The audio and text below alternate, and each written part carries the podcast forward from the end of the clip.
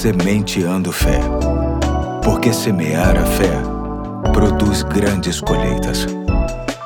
Aqui é o Pastor Eduardo, hoje é quarta-feira, dia 29 de setembro de 2021 e te convido a me acompanhar em uma nova mensagem da nova série Combatendo as Preocupações e quero ler inicialmente o texto bíblico que se encontra em Eclesiastes 3,12, que diz: Descobri que não há nada melhor para o homem do que ser feliz e praticar o bem enquanto viver.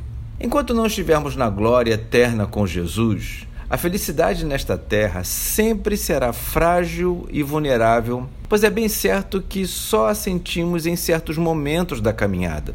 Na verdade, se pudéssemos vivenciá-la de forma constante, certamente perderia o seu valor, uma vez que a percebemos com mais clareza que somos felizes, comparando com os momentos tristes. Após uma semana de céu nublado, um dia de sol há de nos parecer um milagre.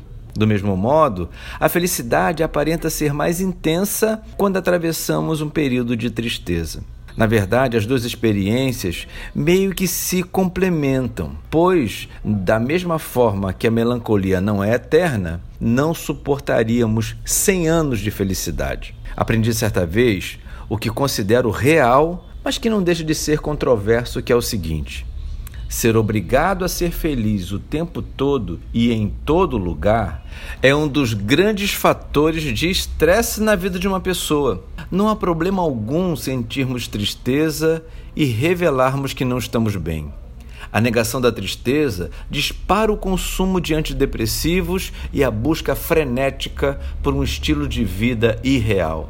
Duas coisas precisamos fazer. Primeiro, entender que existem momentos oriundos de situações negativas que não cabe outra reação senão o abatimento e o desalento. Segundo, que podemos e devemos nos esforçar para fazer com que os momentos de felicidade sejam mais duradouros do que os de tristeza. O simples fato de não negar a tristeza e de saber onde se pode buscar o poder e a sabedoria para tratá-la, há de diminuir o tempo de tristeza, transformando-o em tempo de júbilo.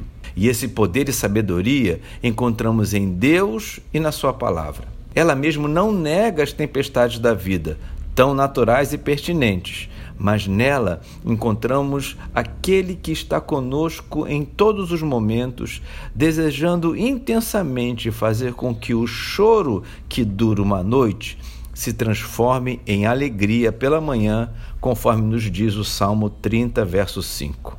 Vamos orar? Senhor Deus, te agradecemos por nos ensinar que em nossa caminhada iremos conhecer a tristeza e a alegria, mas que em Ti teremos mais motivos de alegria do que o contrário. Te agradecemos em nome de Jesus. Amém. Hoje fico por aqui e até amanhã, se Deus quiser.